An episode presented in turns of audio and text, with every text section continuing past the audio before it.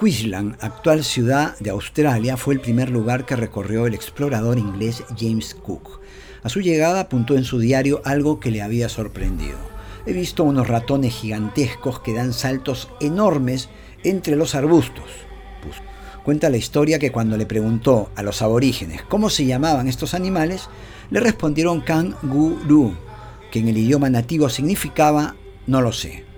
Sin embargo, Gregorio Doval, en su fantástico libro Errores, Lapsus y Gazapos de la Historia, dice que la palabra se deriva de kangouro, término autóctono que suena muy parecido y que significa saltador.